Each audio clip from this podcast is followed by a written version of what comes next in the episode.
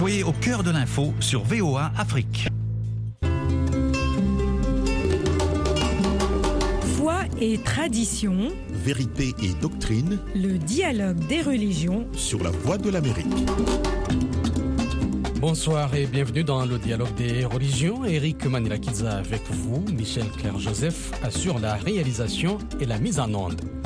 Ce soir, nous plongeons dans le débat autour de Jérusalem-Est, une ville sainte dont le statut impacte profondément les dynamiques du conflit israélo-palestinien. Comment cette dimension religieuse influence-t-elle les enjeux de cette région? C'est ce que nous explorons ensemble dans notre discussion avec nos invités.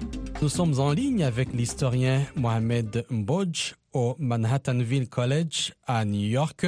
Le professeur Mbodj donne des cours sur l'histoire africaine et africaine-américaine, l'islam, l'esclavage, l'histoire mondiale, l'époque médiévale et les études globales de la diaspora africaine. Les recherches actuelles de M. Mbodj portaient sur les questions d'identité, de religion et de changement social. Professeur Mbodj, bonsoir. Bonsoir.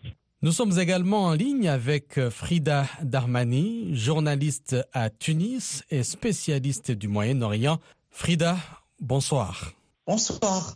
Frida, je commence avec vous. Comment le rôle historique de la Jordanie à Jérusalem-Est a-t-il influencé les enjeux actuels du conflit autour de cette ville sainte? La Jordanie a surtout eu un rôle de pays qui a accueilli les Palestiniens au moment où ils ont été euh, chassés d'Israël. Et c'est fondamental dans tout l'historique de cette région. Mais ce qui s'est passé après, c'est que justement, les Palestiniens, enfin la partie politique, euh, avec à sa tête euh, Arafat, le Fatah et les fédéines du Fatah, se sont retournés contre le roi Hussein et ont voulu le détrôner.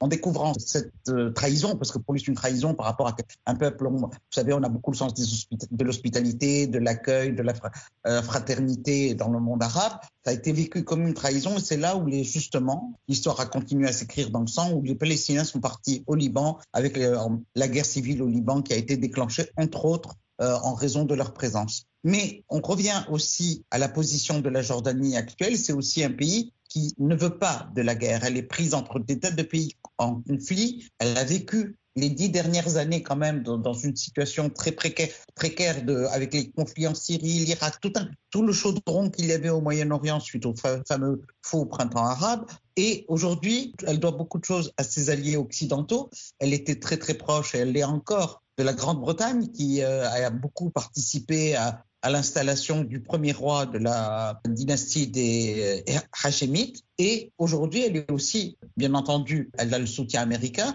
mais elle est aussi très proche dans la zone de l'Égypte. Ni elle, ni l'Égypte ne veulent d'un conflit. Ni elle, ni l'Égypte ne veulent de Palestiniens sur leur territoire. Ni elle, ni l'Égypte ne veulent de Hamas sur leur territoire. Ça fait beaucoup de choses qui font que pour la Jordanie, ça serait, il faudrait une solution à deux États, ben, trouver une solution et même à la limite pour la Jordanie, Jérusalem pour être une ville ouverte à tous. On arrête les divisions autour du thème d'Israël. Par contre, ce qui est très très important, c'est que depuis le 19 juillet 2018, si mes souvenirs sont bons, il y a eu quand même une refonte de la loi fondamentale israélienne, enfin qui fait office de constitution. Euh, il ne faut pas oublier qu'Israël, jusqu'à aujourd'hui, n'a pas, depuis la déclaration de sa création, n'a pas de frontières définies. C'est très très important. Donc ça par rapport à la Jordanie. Et il y a eu l'adoption donc d'un amendement qui décrète que Jérusalem est une ville unique et durable, c'est-à-dire qu'elle appartient à l'État israélien et qu'elle est, euh, c'est l'essence de la ville sacrée juive. Donc voilà, c'est le cœur battant de l'État hébreu. Donc tout ça, c'est à prendre en ligne de compte. Et la Jordanie ne veut pas de vagues, ne veut pas d'histoire, euh, quitte à se refermer sur elle-même euh,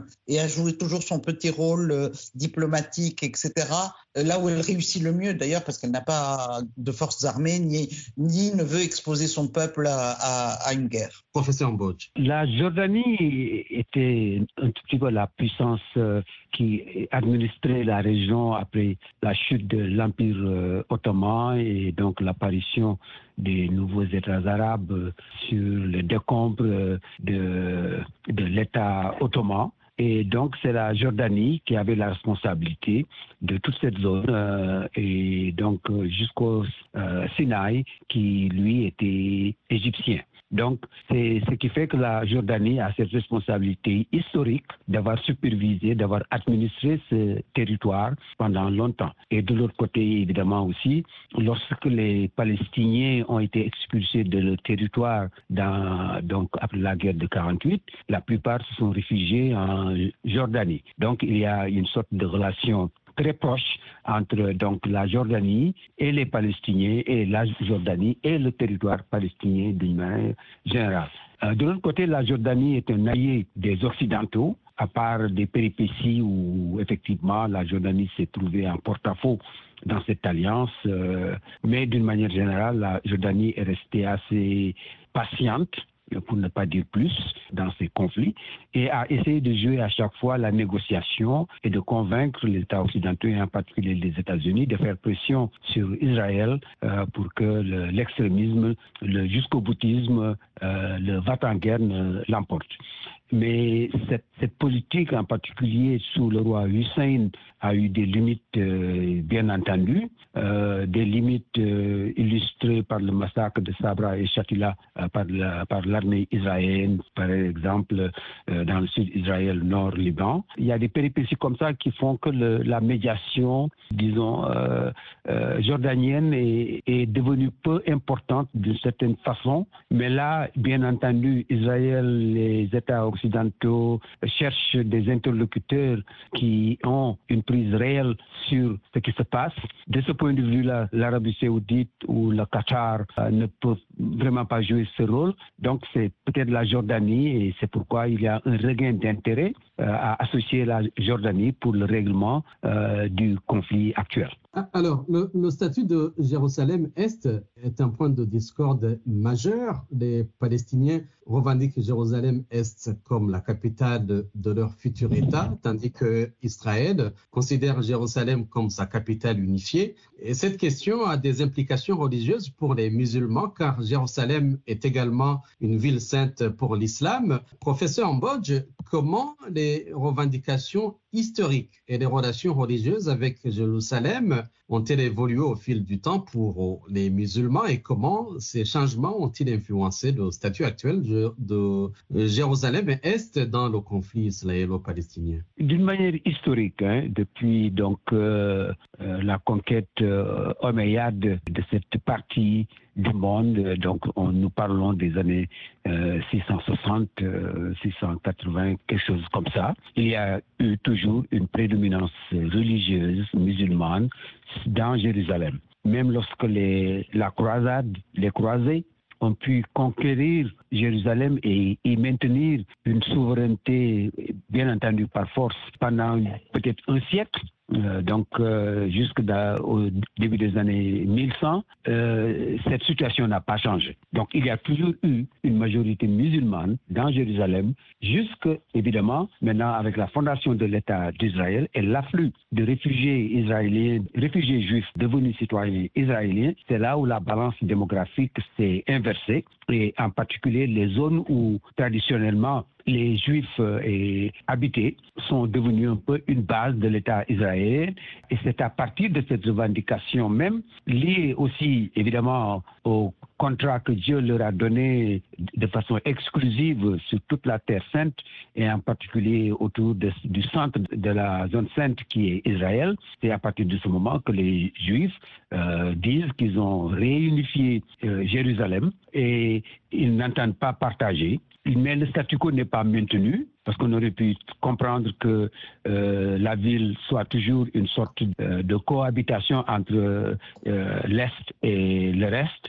Mais ce qui se passe, c'est que maintenant, euh, les nationalistes juifs, supportés en particulier par ce gouvernement récent et avant par le gouvernement Sharon, sont infiltrés en Jérusalem-Est, soit euh, à travers des expropriations prononcées par des tribunaux israéliens contre des musulmans et donc euh, ces locaux, ces terrains, euh, ces bâtiments finissent entre les mains des juifs, par des rachats cachés donc où finalement des investisseurs juifs euh, en particulier soutenu par l'argent euh, des Juifs américains, parvient à racheter des propriétés euh, à travers des hommes de paille sans qu'on sache et effectivement. Et ce n'est qu'à la fin qu'on découvre qu'en réalité, ce sont des familles juives qui vont s'installer là où des familles arabes ont vécu depuis toujours.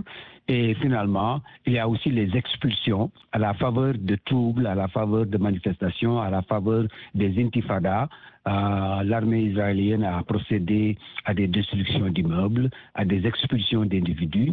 Et quelquefois, ces immeubles, ces terrains, ces appartements reviennent entre des mains juives. Donc il y a bien une colonisation juive rampante de l'Est de Jérusalem et une dépopulation euh, sournoise mais réelle par les musulmans, par les palestiniens musulmans qui sont lentement, euh, disons, au compte-goutte expulsés même de Jérusalem-Est. Ce qui fait qu'à moyen ou long terme, Israël va se retrouver même dans une situation où il y aura une majorité juive dans l'Est Jérusalem, dans l'Est de Jérusalem, si la communauté internationale laisse faire et si, évidemment, les Palestiniens n'y opposent pas, euh, disons, ne s'y opposent pas de manière euh, directe et forte. Frida, quels sont les impacts politiques et sociaux du statut de Jérusalem-Est en tant que ville sainte pour l'islam et comment cela influence-t-il les dynamiques du conflit israélo-palestinien?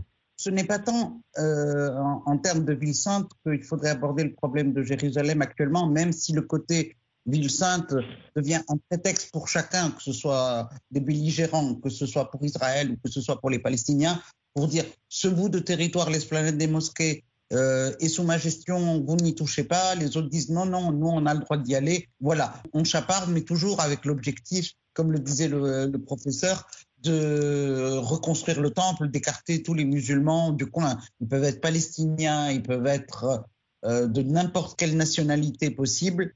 Il n'est pas question que si, le temple renaît, qu'il y ait euh, euh de nouveau des, des qui soient là.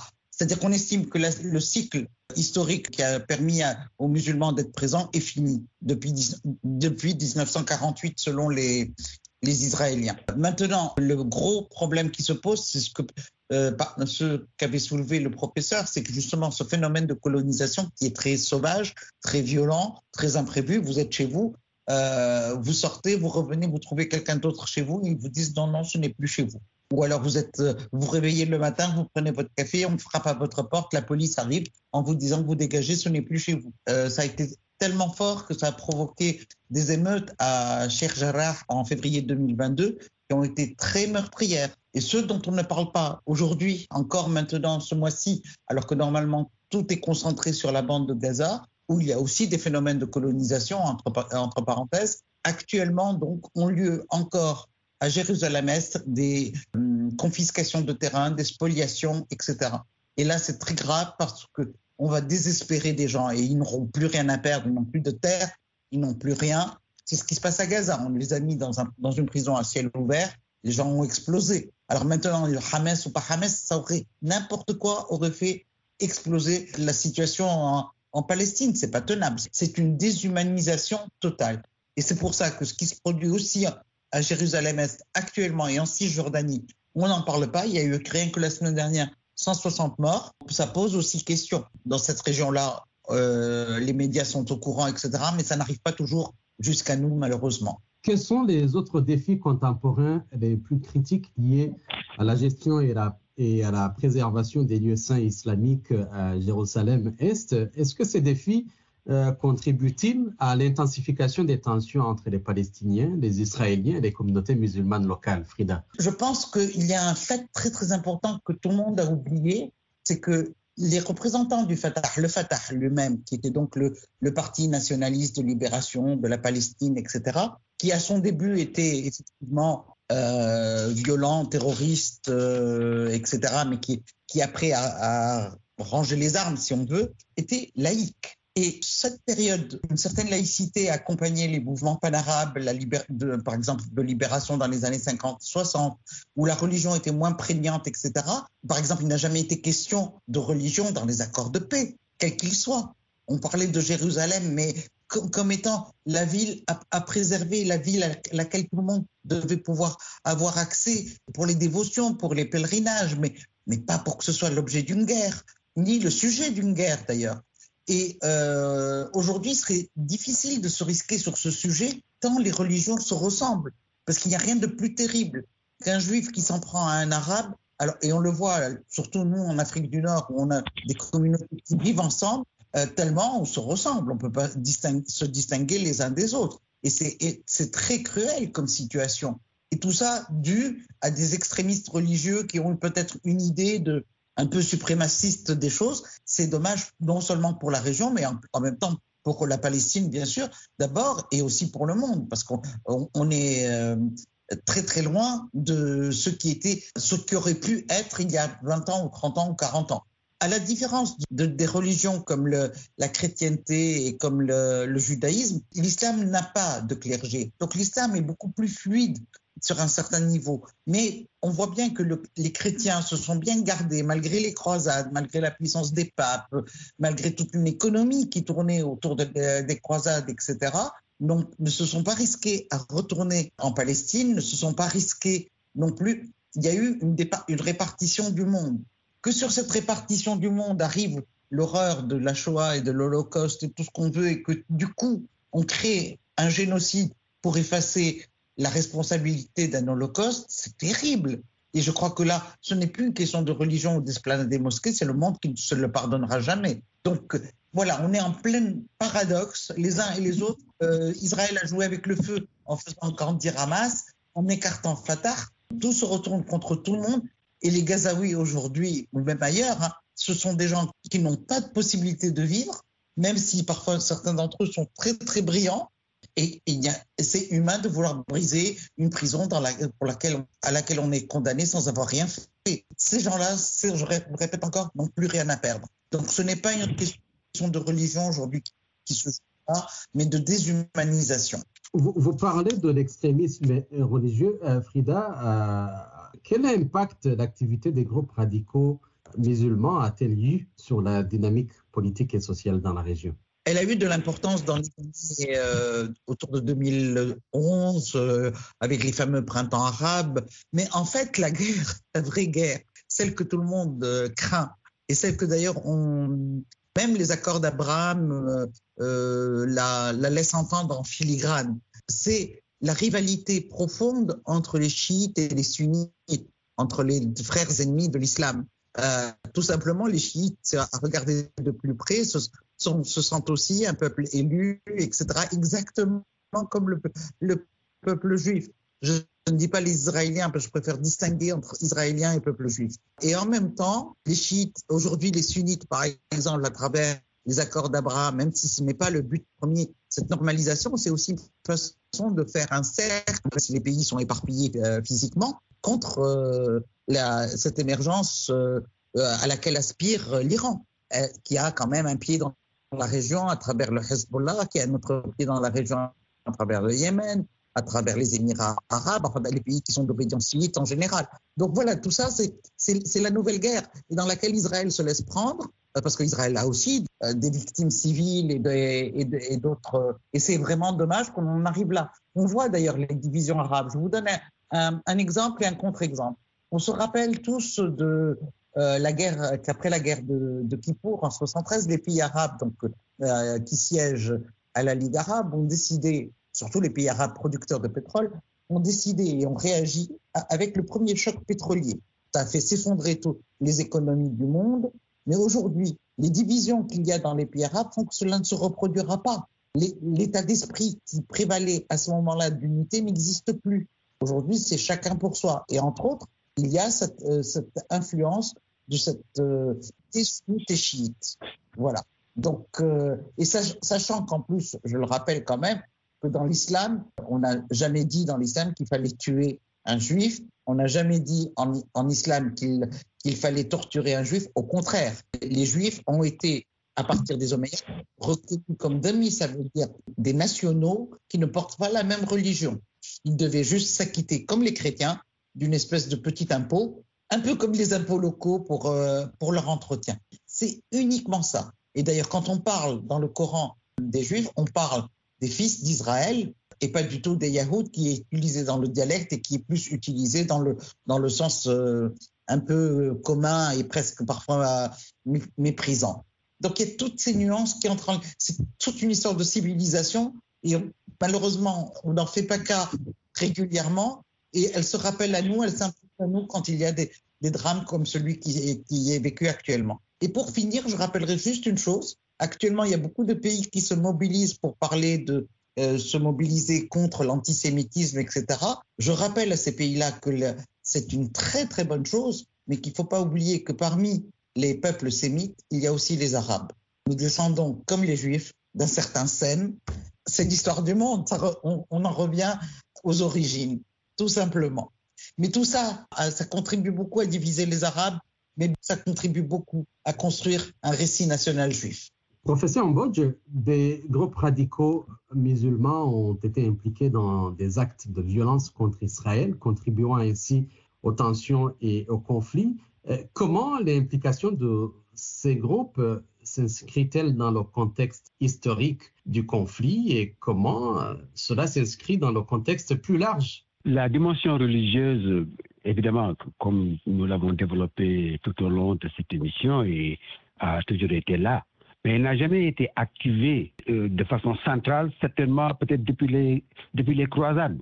Les croisades avaient un élément religieux tout à fait clair et net et à partir de ce moment-là, on peut définir tout ce qui s'était passé autour comme ayant été euh, déterminé par euh, effectivement des idéologies de type euh, religieuse, etc.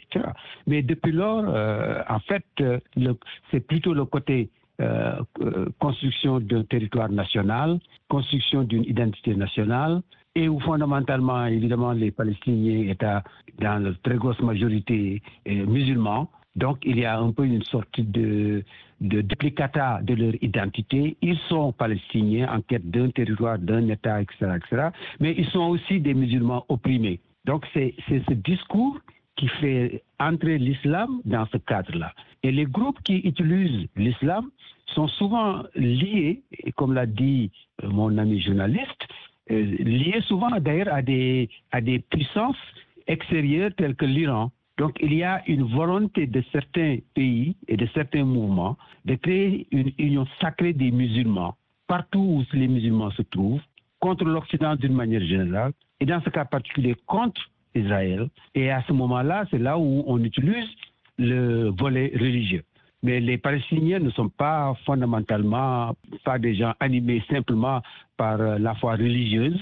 La foi religieuse, elle est mise en marche pour euh, créer la solidarité, une solidarité qui, en dehors de la Palestine, interpelle les pays arabes, parce que les Palestiniens sont arabes, et de l'autre côté aussi interpelle euh, les populations musulmanes, puisque euh, en grosse majorité, les Palestiniens sont des musulmans. Mais donc c'est plus une, une sorte d'appel à l'aide, à la solidarité, que de réellement supporter sur ses épaules une cause musulmane. Maintenant, de façon très claire et nette, le fait que la gestion de l'esplanade des deux mosquées soit confiée dans la politique israélienne, disons, dans une perspective religieuse, évidemment va créer une, euh, réponse religieuse. Donc, la montée d'un islamisme qui se fondera ou qui va se fonder sur euh, donc euh, la question de l'esplanade des deux mosquées va certainement euh, arriver,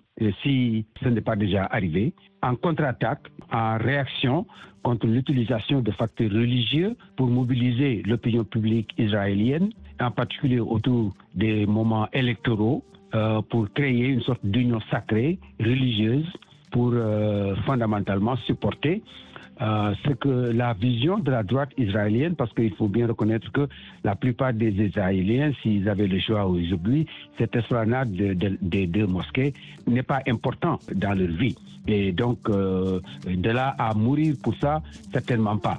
Vous auriez compris que l'importance de Jérusalem-Est en tant que ville sainte demeure au cœur des tensions israélo-palestiniennes. Cette dimension spirituelle contribue de manière significative à façonner les dynamiques complexes et profondes du conflit, soulignant ainsi la nécessité d'une approche équilibrée et respectueuse des croyances pour parvenir à une résolution durable. Merci à nos invités, Mohamed Mbodj et Frida Darmani. Merci de votre oreille attentive Eric Manila Kiza et Michel Claire Joseph vous souhaitent une excellente soirée. À la prochaine.